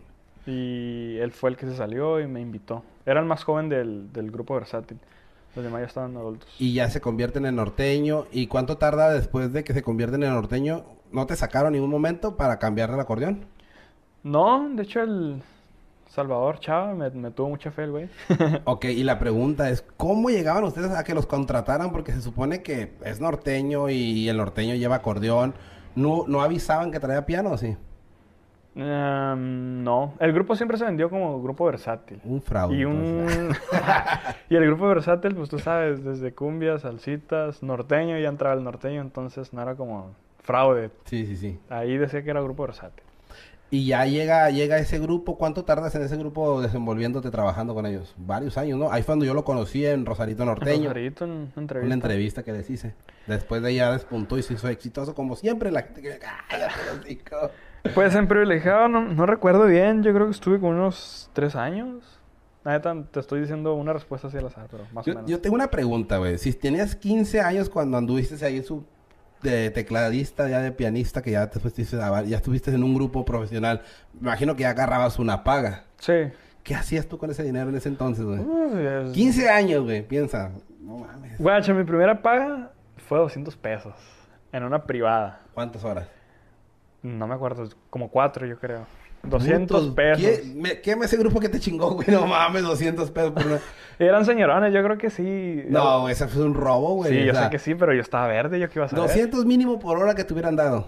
Exacto. Exacto. Pero tampoco el- ese, el primer grupo no tenía tanta chamba. Estuve ocho meses con ese grupo y de esos ocho meses nomás trabajamos dos veces y de esas dos veces no me pagaron una vez. que Para que 200. tuvieran un hijo, un hijo, un niño de 15 años que eh, esperando ir a hablar con ellos, yo creo que no, no era tan chido el proyecto. No, pero pues ahí estaba. ahí estaba. Pero fueron las experiencias que te van dejando y vas aprendiendo. Y cuando ya entraste al otro grupo, ¿sí pagaban más y ya era como más parejo? ¿O también porque te veo el morro te daban neta, ¿Tú qué piensas? Pues mira, yo creo que los caimanes siempre va a haber. Saludos a... Entonces, este, pues obviamente sí ganaba más y teníamos más chambita. Entonces, sí me iba mejor. Hablando un poquito de esas caimanadas antes de pasar al siguiente tema. En la musicada se habla mucho de los caimanes para la gente que no sepa. es de- a una persona, a un manager o uno del mismo grupo que cobra más o cuál es lo más, cl- lo más clásico que pasa como un caimán que hace. Eh, mira, Lo más así que son digas, varias cosas. A ver, Es- una, de las- una de- Gana más porque a lo mejor él tiene su... Es el que mueve el sonido, cobra por la gota, a lo Pero mejor eso cobra es por como sonido. que es- mm, está Es bien, ¿no? legal, Esto ajá. es yo le invirtió en el sonido, que gane lo del Que sonido. gane un poquito más. Ajá, pero hay veces que, que sí se pasan como que, ¿sabes qué? Vamos de promoción. O sabes que no pagaron estas horas. Entonces son cosillas así. Pero por lo mismo te digo, yo estaba verde, pues era fácil de caimanear. Después de grupo privilegiado, ¿qué pasa con tu carrera? Después de, de privilegiado, pues se llega esta oportunidad de, de formar parte del grupo codiciado. Dentro ya de, de privilegiado, ya no estabas con ellos cuando te hablan de aquí. Me tocó como cuando andas con una morrita Cabrón. y luego te, te llama la atención otra y andas como que con ella y con la otra. Entonces, ¿Anduviste un tiempo con, anduviste un tiempo con, la, con los dos? sí, este, pero no lo hice por mal pedo. Pero Lo hice, fue como una estrategia, porque no me podía salir de lleno de, de, de, de este caso privilegiado para meterme con codiciado porque no tenía nada seguro, no tenía chamba segura. Yo ya ganaba, ah, yo creo cada fin de semana mis dos mil pesitos seguros que ocupaba para, para, la, para la escuela, ya que edad tenías ahí cuando te saliste. Ya estaba más grande, ya tenía 18. 18 por ahí. O sea que se puede decir que tú siempre has vivido de la música, güey, desde que a tus trabajos. Sí, ¿Has tenido algún otro trabajo? no, nunca. Es que, ves, imagino que es algo chingón, güey. Que hoy que vives de esto y que te dedicas a esto, decir, yo, yo, toda mi vida he sido He músico. sido músico. Y hay mucha gente que yo he escuchado que, no- la- que aunque se anda en los mariscos, como sea, pero toda la vida se ha dedicado a la música. Y, entonces ya estás con los dos, ¿en qué momento te obligan o tú decides, sí, sí conviene acá? Pues llegó un momento donde me tuve que decidir para no jugar este juego de para allá y para acá. Antes de que me descubra. Bueno, Antes de que me ¿sí supo- descubriera. ¿Ellos supieron? La verdad. ¿Quién se enteró primero de los dos, güey? ¿Quién fue el que me estás poniendo el cuerno? Pues guacha, yo cuando me, me invitaron al proyecto de Codiciado, de hecho a mí fue el primerito que me invitaron al proyecto desde cero. Fue de los músicos. de los músicos. Fue Eric el que, el que me invitó desde cero. Y la primera vez yo le dije que no. Le dije, no, sabes que yo estoy con estos mens y pues aquí estoy bien, aquí gano bien. La neta no me gustaría empezar desde cero porque no sé a qué me arriesgo. Y pues el vato hizo su rollo, empezó, em- le dio ya después el nombre. Porque cuando me invitó no me dio el nombre. Después hizo el nombre y empezaron a sobresalir. Y dije, ching, la cagué. ¿Cuánto pasó, güey? O sea, ¿cuánto pasó de eso? Pasó poquito tiempo, yo creo que unos ocho meses, cuatro, no sé. La neta de los tiempos estoy bien perdido. Es que, por ejemplo, si tienes tres años con un grupo y el otro grupo llega en cuatro meses y, y, y empieza a sobresalir y te invitaron, hasta vergüenza te va a regresar ahí como que, "Eh, güey, Siempre sí, ah. No, pues sí, güey. ¿quién anduvo con ellos de acordeón? ¿Se sabe? Hubo dos antes de, de mí, En cuatro meses. en cuatro meses. Anduvo uno que se llama Giovanni Castro, que está en Grupo Gafes, creo, y Junior Ayón, que ahorita no sé en qué grupo esté, pero Simón. Y entonces tú le dices, no, pasan cuatro meses, empiezas a sobresalir, acá todavía sigues trabajando. Seguía trabajando. O sea, cuando estuviste con los dos, o antes de que tú le dijeras que no, anduviste con los dos. Pues mira, yo, yo andaba con codiciado ya en puros ensayos, porque jamás chambeé con codiciado. Pero eso fue antes de decirle, mejor no, o, o le dijiste primero no y luego le dijiste sí y anduviste con los dos. No, eso fue ya des- después de decirle no. Ah. A los ensayos ya más, más, más centrados al, al proyecto. Entonces, Simón andaba con estos dos grupos y entonces cuando yo le dije a Privilegiado, "Ey, ¿sabes qué? Este, me voy a ir para acá. Espero que no me lo tomes a mal. De hecho, es que la jugué bien feo, güey, porque el Teyes, ahorita que está con un grupo, grupo firme, él perteneció al proyecto de Codiciados desde cero. Lo, lo cual, este, Teyes se salió de Privilegiado y entonces para, para el vocalista de Privilegiado fue como un- una traición. Y, y tú sentías que iba a pasar lo mismo cuando tú le dijeras ya me voy. No, este, de hecho nunca pasó por mi cabeza. y de hecho a Teyes yo dije, y te pasaste, nos dejaste, como que nos traicionaste, perro. Y me acuerdo haberle dicho así personalmente, "Ibe, te pasas, ¿para qué te vas para allá? Cállate para acá. Y entonces, este, Teyes ya estaba ensayando con Codiciado. Después pasó tiempo y te digo, fue cuando Eric me... No, se le salió un- el acordeonista a Codiciado. Y fue cuando yo le hablé al Eric con un chingo de vergüenza. Eh, güey, Porque tú supiste. porque yo supe. De hecho, no, me habló, me dijo, eh, güey, ¿no conoces algún acordeonista que esté libre para entrar al proyecto? Y tú. Y yo, eh, Las, segundas oportunidades nunca llegan. ¡Llegó! ah, sí, la traición, la traición del... Ah, bueno, y te sentiste igual tú que dijiste. sí, güey, pues es que fue una traición. Pero nunca sabía que yo lo iba, a- lo iba a hacer igual, güey. ¿Cuánto tiempo pasó de eso? De que te sa- No salió el pasó mucho, güey, pasó como unos dos meses. Eh, Eso está bien cabrón porque por eso siempre he dicho, no te juzgo. Me escupí en la cara. No te juzgo, güey, porque juzgar a alguien por lo que sea, güey, por más mínimo, güey, eso que dicen más, más rápido que hay un hablador que un cojo, güey. Pero lo importante es de que el vato lo tomó bien, ¿no? Cuando tú saliste. Sí, pues... Es que la neta sí da en la madre, güey, porque yo soy licenciado en teatro y se, se salía un actor, güey, a media funciones y es empezar de cero, güey. Simón, te Ah, tumba Ustedes proyecto, aprenden las güey. tandas de nuevo, eh, la- la- ya tenías la ceñita con él de que hago esto, güey, ya sabes que vale canciones, o sea, lo que sea, güey. Y está cabrón volver a empezar un proyecto de cero, güey. Simón. Ustedes como codiciado, pues la neta ya tienen su tiempo, que ahorita vamos a platicar este proyecto. Ya estás con codiciado entonces, güey. Lo dejas, empezaste a ensayar, pero ya te quedas con ellos. Ya me quedo con ellos, Simón. Este, empiezan los... ¿Hace cuántos años de eso, más o menos? Estás malo para las... Soy malo por los tiempos, como cuatro, por decirte, cuatro y medio. Cuatro años y medio. Cinco. Entonces tú llegas con ellos, ensayan. ¿Cuánto tiempo tardan ensayando para su primer presentación ya que tú con ellos tu oficial? Mira, también el, el- eh, fue muy rápido el, los- el lapso de tiempo que empezamos a ensayar. Después de ahí me acuerdo que fuimos a grabar a Culiacán, la, la rola de la de Gente de Accionar. Para eso yo creo que pasó otra vez tiempos malos, como unos cuatro meses de estar ensayando con Codiciado a ir a grabar a Culiacán. ¿Grabaste cuatro meses? ¿Fuiste a grabar y regresaste otros cuatro meses o cómo? No, no, no. Estuvimos ensayando como cuatro meses. De esos cuatro meses fuimos a Culiacán a grabar los videos en vivo que, que tenemos en Culiacán, conservando. Y nos regresamos. Y de ahí no me acuerdo qué pasó, pero... Pero, antes de eso, enfocados. cuéntame, ¿cómo fue ese viaje, güey? Porque la gente a veces lo ve bien bonito, pero no quiero decir marcas, pero alguien me contó ese viaje más o menos de ustedes, güey, y de otros artistas que fue con él. ¿Cómo fue ese viaje, güey, de ustedes? ¿Cómo agarran? ¿En qué se fueron? ¿Cómo llegaron? ¿Dónde se quedaron? ¿Qué comieron? Pues mira, para mí, yo tenía un chingo sin agarrar un avión. Este, entonces, y solo. Entonces para mí fue algo nuevo de, de ir con, pues ahora sí, con compañeros a, a- a- a aventurarnos, a, Como trabajo. como trabajo, exactamente. Entonces yo me sentía bien verde, porque pues salir de Tijuana después de mucho tiempo. Pues llegábamos, mm, no me acuerdo exactamente, nunca nos hospedamos, alguien nos, nos brindó la, el hospedaje en una casa para, para ahí quedarnos. Y pues comíamos, nos preparábamos nuestros sanduichitos ahí, humildemente, nuestros huevitos, nos cocinábamos nosotros. Entonces, para ese tiempo yo no hablaba mucho con, no tenía mucha confianza con todos, Alex y Giovanni. Iván. Porque tú fuiste el último que entró. Yo fui el último que entró, entonces no, siempre fue- he sido muy tímido, entonces me cuesta mucho. Si te, si te conozco apenas, se, se me es muy difícil abrirme, por, porque así soy. Entonces en ese, en ese viaje duramos como más o, medio, más o menos medio, medio mes Y era bien tímido, güey. No, no le hablaba a nadie. Me despertaba como a las 12 del día y me quedaba acostado en el teléfono.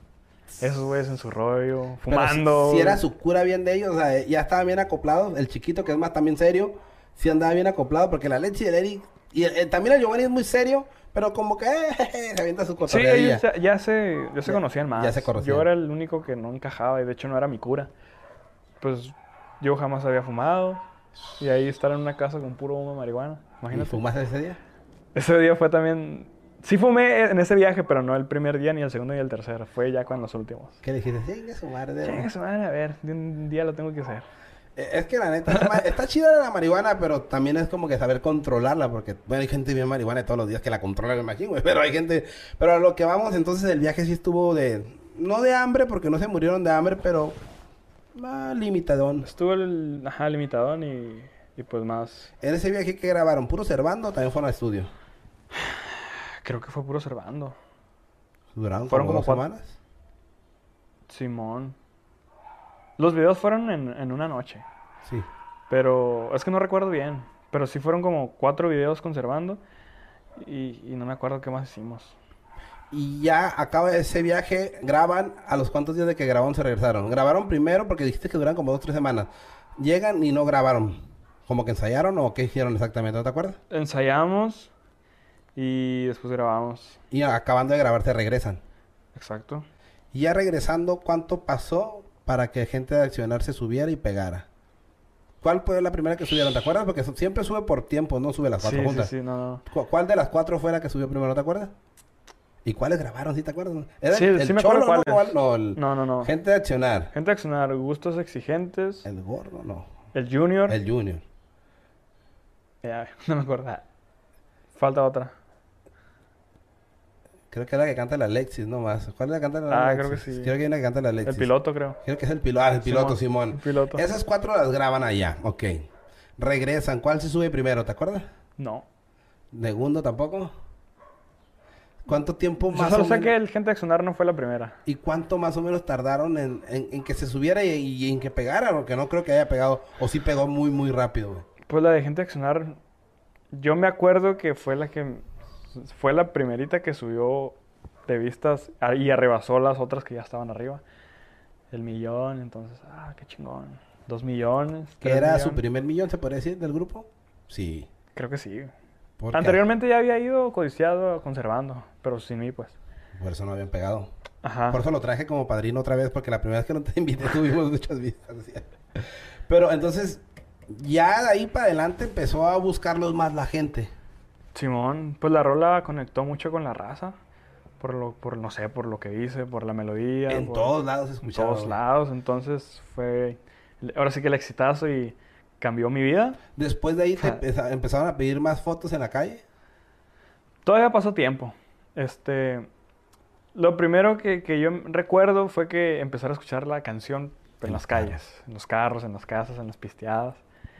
Y se ¿Qué sentía- sentías, güey? Así, de la neta, así No, como- sentía bien En- perro. En, dos palabras, dime, o tres palabras, lo que quieras, güey. ¿Cómo, ¿Cómo te sentías de, de pasar ahorita que pasaron un carro ahorita con gente güey? Como una como una adrenalina, güey. Como querer y una gritar, güey, emoción. No, sentías ganas de gritar. Y una la toco a la verga, güey. Algo así, y una, la piel se me enchinaba, como que, qué chingón, que, que, que esté en la música. en- ¿No ha llegado un momento en tu vida que, que de esos momentos de emoción que te salga la lágrima o de emoción? ¿No, ¿Nunca has tenido un momento así en tu vida, güey? De que a lo mejor cuando nació tu hija, a lo mejor cuando escuchaste la primera canción tuya en un carro, en la radio. Nunca he sido muy, sen- muy sentimentalista, güey. Entonces nunca se me salió ninguna lágrima. Pero sí sentías la pielita. Sí, ¿no? obviamente sí, güey. Y sentía bien, bien curada. Y mucho más cuando la gente en la calle me topaba. Eh, Arturo. ¿Te acuerdas del primer concierto ya después de, de poder decir que ya había llegado a más gente, güey, que se las coreaban, güey? ¿Qué sentiste, güey? ¿Dónde fue? ¿Te acuerdas? Ese primer Ah. concierto después de ya del, del éxito en las redes sociales y en la calle, que te presentaste en un concierto y la gente ya gritaba, sáquele. Pues mira, en Tijuana tocamos en como tres locaciones. No sé si todavía estén. Pero una que me, me gustó mucho fue en- por Zona Río en Hidalgo. Había uno que se llama Hidalgo. Hidalgo. Estaba es también el el, Pachá. estaba también el, el, el- el Peoples, Sí, también ya el. Karma. ¿Y cuál más? Y ya les empezaban a corear. Sí, güey, iba un chingo de raza, güey. A correar, a correar. a corear la, la, la canción. Y es donde también uno se siente como... "Fa, Sí, güey. la estamos romp- Llenamos, o sea, ya llenando, güey. Y, y obviamente si llenas un lugar tú, como grupo, es porque van a verte.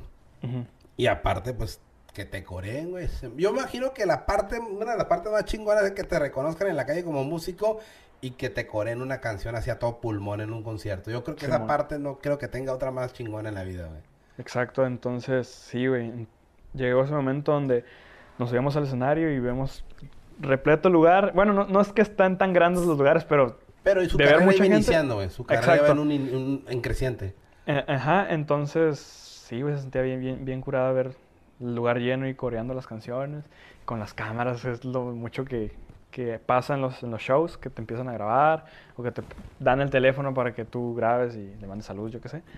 Y todo eso es parte de, del- de lo que fue el, el éxito, la evolución de, de Codiciado. Te voy a hacer una pregunta si quieres contestarme un más o menos, porque a veces a la gente no le gusta hablar de dinero, güey. Pero. ¿te acuerdas de tus primeros 200 pesos que me acuerdo que me contaste que ganaste, güey? Y imagino que después ganabas 2000 por fin de semana, güey.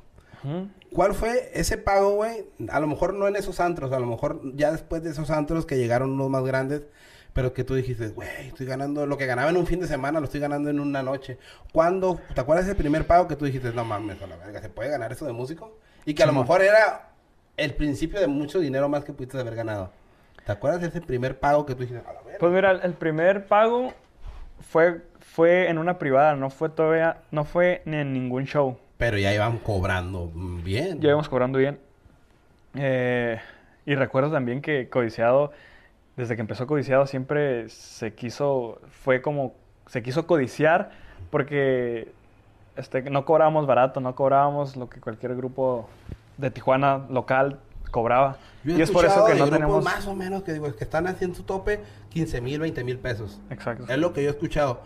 Yo, yo, Emma, yo he contratado grupos, no para mí, para alguien más que me, que me los pide, de 5 mil pesos. Grupos muy buenos, no de renombre a lo mejor, pero grupos, gru- grupazos de 5 mil, 6 mil pesos la hora.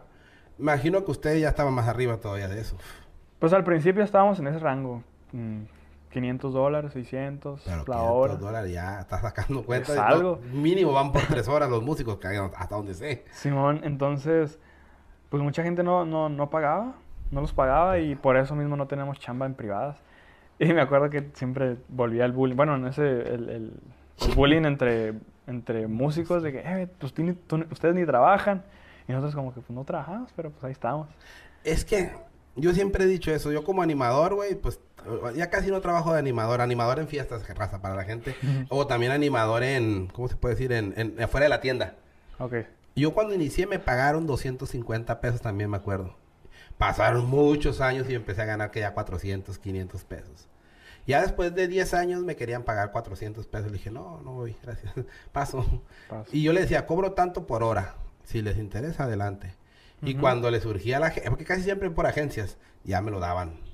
Pero es lo que, eso está chido, que se hayan codiciado y valorado. Porque la gente, primero no te lo van a pagar, pero después van a decir, a lo mejor no te lo van a pagar en una privada, o en una privada sí, en cinco no, pero ya cuando vas a conciertos más grandes, y, y yo siempre he dicho, si estás llenando, si estás dando resultados, si eres bueno, lo vales. Exacto. Entonces, ¿no te acuerdas más o menos cuánto fue tu primer pago así que dijiste a la madre", Sí, me acuerdo que fueron 400 dólares en un en, evento en una privada, privada, privado? sí, en Y- una y- fiesta. Y, sentiste como que... Sí, dije, ¿qué voy a hacer con esto? ¿O comprar ropita? ¿O comprar despensa? no sé. Es que, es que eso, eso pasa y, y ¿cómo se llama? Ya como músico fuiste ganando más, más, más y pues ya cada quien sabe lo que hace con ella, tienes tu carrito, no sé qué.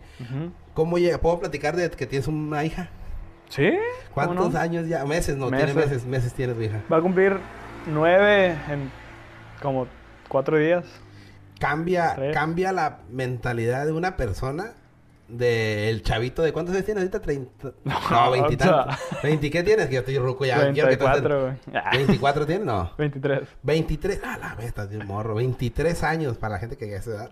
23 años. ¿Qué cambia en tu mente cuando sabes que vas a ser papá y cuando la ves en primera vez en tus abrazos? Cuando me dijeron que mi mujer estaba embarazada, se me, se me hizo el mundo muy chiquito, güey. Se sentí como que me iba pasivo y como que me... No sé, ¿cómo lo puedo decir? Nervioso, no tanto de que no quiero ser papá, sino de que, ¿ahora qué voy a hacer? Me imagino. Exacto, ahora qué voy a hacer. Y sentí esa presión como que ya, como, como no ser libre, porque ya voy a tener una responsabilidad bien cabrona, güey. Entonces tú cuando la ves en tus brazos, ¿qué dices, güey, la niña ya? Pues dije, pues, de, hay que dar lo mejor, hay que ahora trabajar para ella, esforzarnos para ella y todo para ella. Ya no es nada más, nada más no somos nosotros ni yo, ahora es ella. Y es una responsabilidad bien grande. Te, te he visto jugar con los videos que te rasguñó, creo. Sí, hace poquito me rasguñó aquí las uñitas. E- es- esas experiencias que te van dejando al verla diario, diario. Ahorita que estamos en cuarentena, que la puedes ver diario, despertar con ella, me imagino, todos los sí. días. Cuando estabas trabajando, acaba de nacer, ¿no? Todavía te estabas trabajando. Sí, Porque ahorita digamos como que dos meses y medio, tres de cuarentena. sí. Pero ahorita que estás con ella más tiempo, güey, es muy diferente a cuando ibas y venías el fin de semana. no- bueno, entre semana más bien, el fin de semana no estabas a lo mejor. Este, mira, el- el- la cuarentena se acomodó perfectamente para darle el tiempo completo a mi hija. Y es lo único que agradezco a la cuarentena. Porque ya ahorita pasando aquí ya está un poquito más grande y ya vas a ver que tú eres el papá, güey. Sí, ya mínimo Ya ya, va a que te vayas. Porque lo- los músicos es el sacrificio del músico ya cuando pegas, ¿verdad, güey? Sí, ya Todo son las giras. Busca el éxito, pero después ya. Se vuelve muy pesado todo. Los vuelos, las giras, las pasadas de hambre, las desveladas. No, son muchas cositas que muchas personas no lo ven. Y pues el músico ahí está para, para decirles cómo está el show. Y ese es el rollo, porque por ejemplo, yo me acuerdo cuando fui, fui a Ensenada con ustedes. O sea, nosotros ya estábamos todos listos. Y Alexis creo que traía hambre y se fue por una hamburguesa o mandó a alguien, pero se fue en el carro que nos teníamos que ir al soundcheck. Ah. Y me acuerdo que ya llegaron y el Eric, eh, bro, ¿por qué te vas en el carro? Te hubieras esperado. Güey, tengo un chingo de hambre. O sea, si no hubiera comido, a lo mejor hubiera llegado de malas allá. Ajá. Y creo que ni comió hasta después del soundcheck, creo, güey. No sé si la comió en el camino. A lo que voy es eso, que a veces la gente te ve, güey. Y piensa que andas de malas, pero en realidad traes hambre, güey. Y con O hambre no, sueñito. re- no reacc- O sueño, güey. O cuando te los topan en el aeropuerto, por ejemplo, hay, gente que trae sus camiones o transportarse de, la- de ciudad a ciudad. Pero ustedes por lo general siempre han viajado en, en avión, ¿no? Avión. Si es cortito aquí, pues se van en carro, ¿no? Sí. Pues sí, mira, este, nos ha tocado y me ha tocado a veces estar como desvelado, porque siempre salimos este, de muy temprano de aquí de Tijuana y hay raza que te va a conocer y, y va a pedir una foto, pero mi lado y mi forma de pensar siempre es darle la atención, porque eres una figura pública y, para ellos tú eres como, no sé, alguien, un ejemplo, entonces siempre hay que tratarlos de, de buena manera, aunque tengas un mal día, tú eres una figura pública y...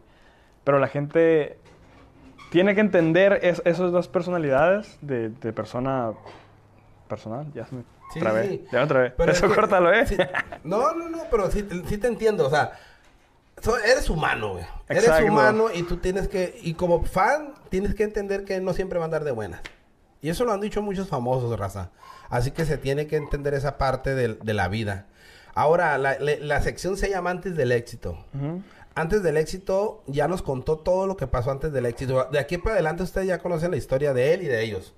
Entonces, antes del éxito, ¿cambiarías algo ahorita que estás en el éxito por decirse con el trabajo? Pues ahorita sé que estaba todo parado, pero tú sabes que ha habido trabajo. Estaban trabajando en Estados Unidos por X o Y, ya no están trabajando por lo pronto, próximamente para allá. Pero, ¿qué cambiarías de tu vida actual a lo que pasó antes del éxito? ¿Qué cambiarías que decir? O yo quisiera antes del éxito tener esto que ahorita no tengo, o, o quitaría esto del éxito por aquello que, ¿sabes cómo? ¿Qué cambiarías tú antes del éxito a tu vida actual? Nada. Completamente nada. Todo se, se me ha acomodado perfecto. Y, y- y yo creo que son etapas de la vida. Donde te tiene que pasar esto para madurar y saber que por este lado no tienes que ir. Entonces, no cambiaría nada. Siento que va todo perfecto en mi vida personal. Algo que le quieras decir a, a tu familia que te está viendo seguro en este momento, que, que, que, que has que ha trabajado tu mamá desde chiquito contigo, que te, que te echó, te impulsó a la música, a tu esposa que te aguanta, que te va cada fin de semana, quieras o no, pues también es una, es una preocupación de que pues, tú sabes que los vuelos, todo, algo que le quieras decir así para finalizar a tu familia en general. Pues ah, a mis padres siempre agradecido por esa, ese trampolín de, de ahora. po- siempre digo, por ellos soy lo que ahora soy, you know? Entonces siempre se los ha agradecido. Y en este caso ya mi familia, ya mi hija y, y mujer. Este, sí, como tú dices, es una preocupación cada vez que salgo, por X o Y, siempre va a estar ahí la preocupación. Y ahora también, de mi parte, pues preocuparme por ellos, para ver si están bien. Ahora vive- vi- vivimos solos ya, entonces, este, nomás les pido que, que me aguanten y que, que van a pasar muchas cositas que no, no van a ser difíciles de, de superar, pero pues esta vida de músico es difícil. En el caso mío y de mi familia va a estar muy difícil, nomás que todo se va a dar. Y tengo fe en que toda la vida se, se, se acomode a la manera que tiene que ser. Así va a ser, loco. Para tu hermano, ¿no le, no le gustó la artista? Ah, mi carnalillo, sí, de hecho andamos, ando en un proyecto con él, andamos queriéndolo lanzar, no sé si solista o como grupo, pero sí, estamos apoyándolo en música. No sé, regional o sí. Sí, pero yo le quiero dar como un estilo diferente, como... en- Ponle tumbado si a lo mejor pegan. no tumbado como tal, pero sí darle, no sé, que escriba diferente. Yo le estoy dando algunas can- canciones que estoy escribiendo para que las interprete. Queremos darle ahí como encaminar el proyecto para un lado diferente de todo lo que está allá. Entonces ahí estamos. Pues ahí está. Próximamente, si sale algo con él, me lo echas para acá y lo entrevistamos, Ahí está, compadre. seguro que sí. Algo a tus fans, despídete de tus fans que te siguen en YouTube, muchos que te siguen como músico, que te siguen como persona, tal vez algunos amigos ahí que tengas cercanos. Claro que sí, pues gracias Racita a todos los que me siguen en mis cuentas personales, en YouTube. Yo sé que no he estado muy activo, pero pues es parte de- del proceso de, de- de Ando papá, de la eso, que ya voy a cambiar. Graba tutoriales ahí de cómo cambiar el Ya pañal, sé, aunque sea, güey. No, y sí, de hecho tengo un proyecto muy, muy curadilla. Bueno, no es proyecto. Es como... es- grabé desde el momento que nació mi hija Ahí está.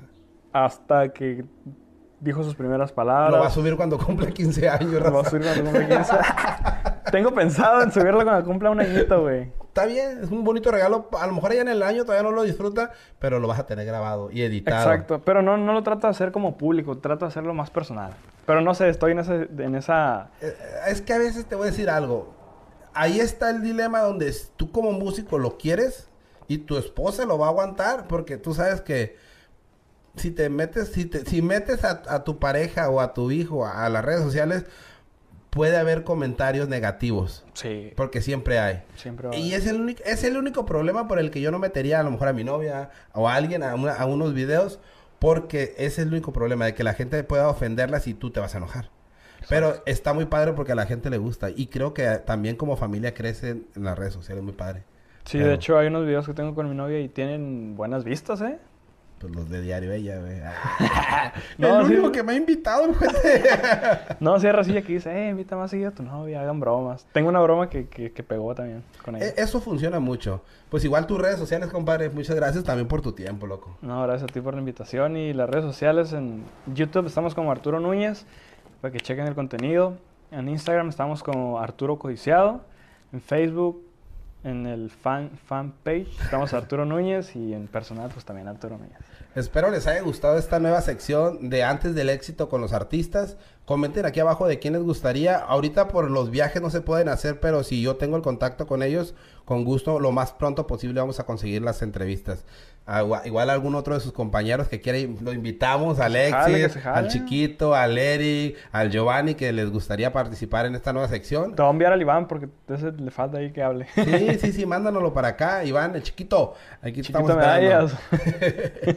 Muchas gracias, loco, por tu tiempo, neta. Gracias, a por ser el padrino. Dame una pinche patada aquí, güey, porque no. si se ve o no se ve. Gracias a la gente que sintonizó este video un poco largo, casi, casi la hora, poquito menos. Va a estar en las plataformas digitales el audio para que lo compartan y luego les mando un link por ahí. En la descripción se lo vamos a poner ya en cuanto estén arriba. Pero mientras aquí en YouTube ya lo pueden ver y compartir. Hasta la próxima. Bye bye. Dicen que yo soy gorrón, aparte de narizón. Y no se entiende ni madres cuando voy a entrevistar. Dicen que yo soy gorrón, aparte de narizón. Y no se entienden madres cuando voy a